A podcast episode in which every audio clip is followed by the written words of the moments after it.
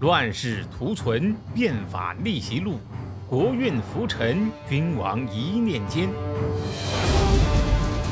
看两千五百年前的战国乱世，各国如何解锁强国路。每天十五点，西哥为您解码战国史。您呢，听了要是觉得还行，麻烦动动您的小手指儿，戳一下订阅。顺便呢，再关注一下西哥，免得咱有缘人擦肩而过，那不是悲剧了吗？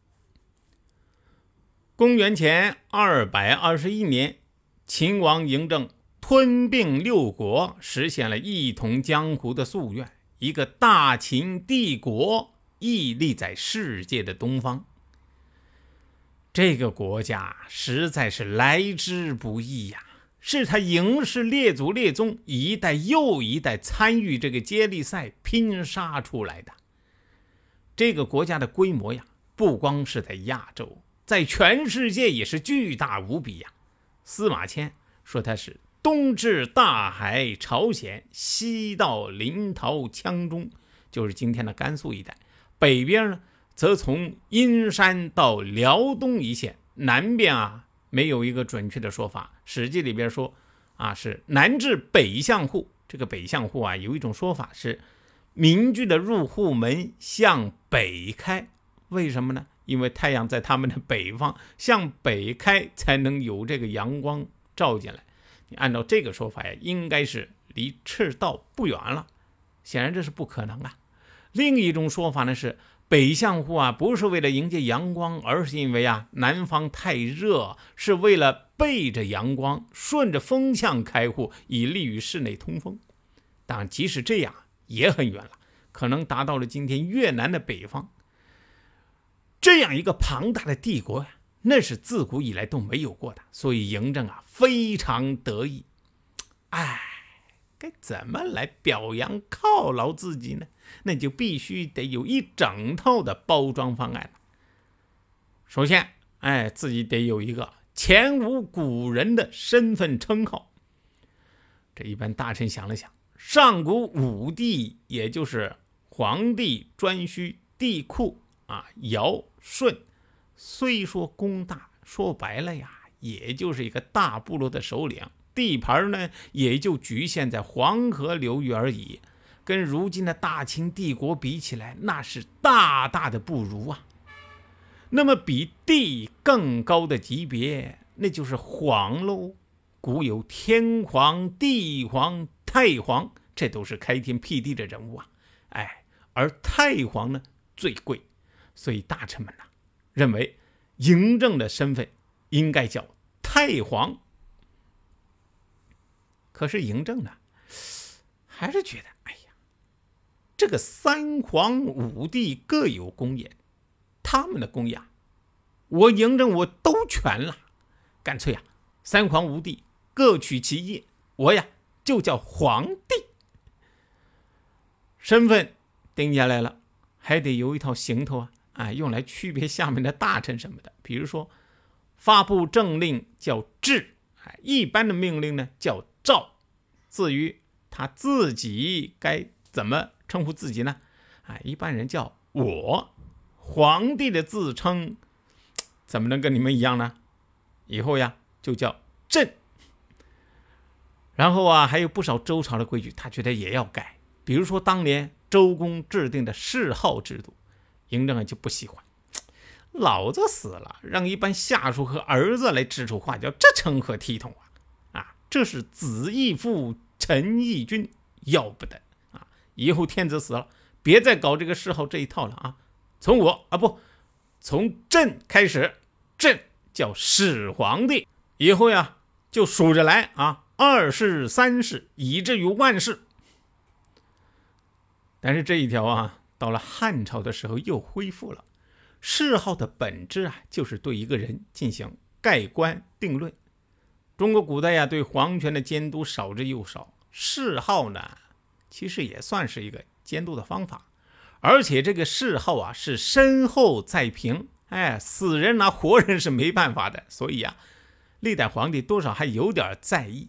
西哥认为啊，你直到现在，其实谥号的制度仍然是存在的，不过呢，不再是一两个字儿，而是几句话，比如说啊，伟大的某某某主义者，忠诚的某某革阶级革命家、政治家、军事家之类啊，这不就是谥号吗？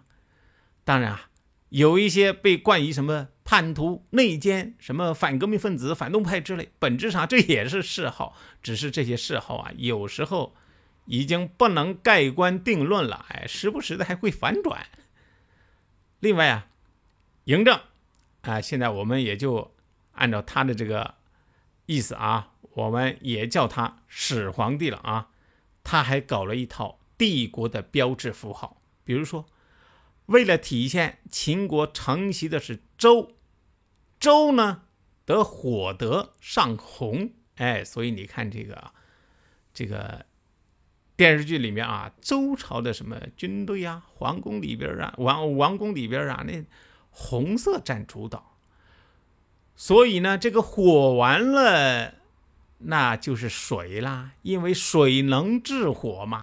所以呀，秦代周。得水德，那既然是水德，那么很多规矩都得围绕这个“水”字儿做文章啊。比如说五行学说里边，水的颜色是什么呀？黑色。所以啊，黑色就成了秦国的国色。所以我们后人又有“秦上黑”之说啊。水德呢，相应的日子是冬日，所以呢。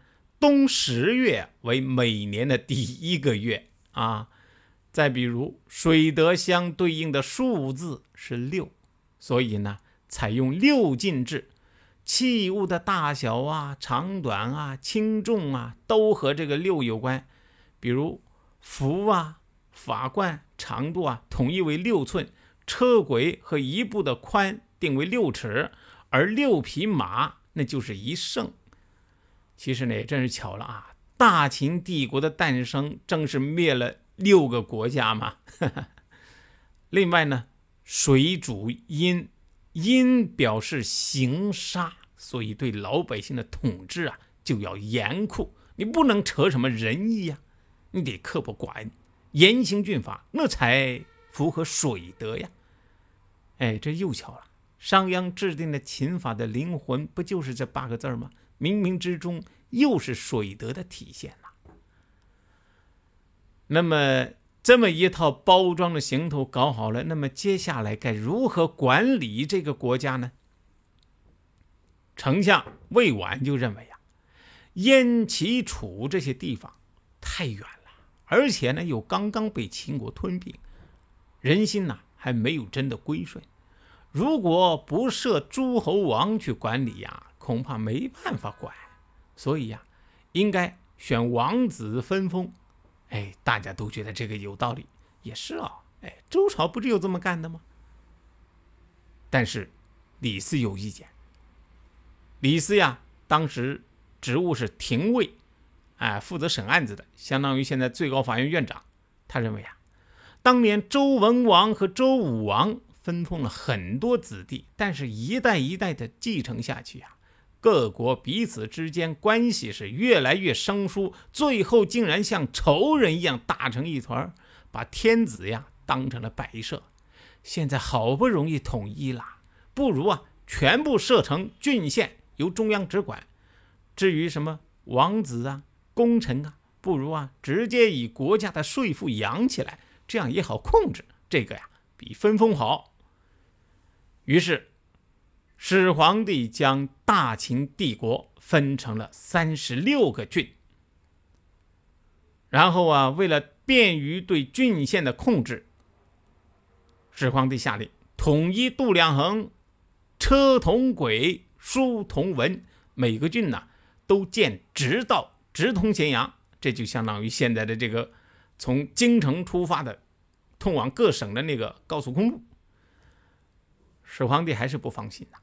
生怕他所称的前手，也就是平民百姓啊造反，又禁止民间私藏兵器，这就跟现代社会禁枪是一个道理啊！把全天下的兵器啊收集到咸阳，集中销毁，铸成了十二个铜人儿，这每一个铜人儿啊重达千担，这十二个铜人啊就放在他的宫廷里边。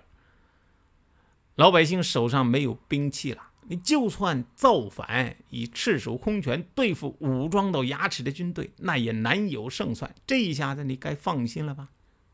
但是始皇帝呀，还是不放心。没武器是不假，可是有钱呐！老百姓手上有财富，这也是造反的一大资源啊。于是他又下一道命令。天下富豪全部迁徙到咸阳，共十二万户。你想想，这都是有钱人家，以每一户平均五口人计算，那就是六十万人呐。这六十万人全部放到咸阳来，那甭说这个咸阳啊，一下子就繁荣起来了。而且呀，这些有钱人呢，都在他眼皮底底下看着，这样他心里边就放心了。但是。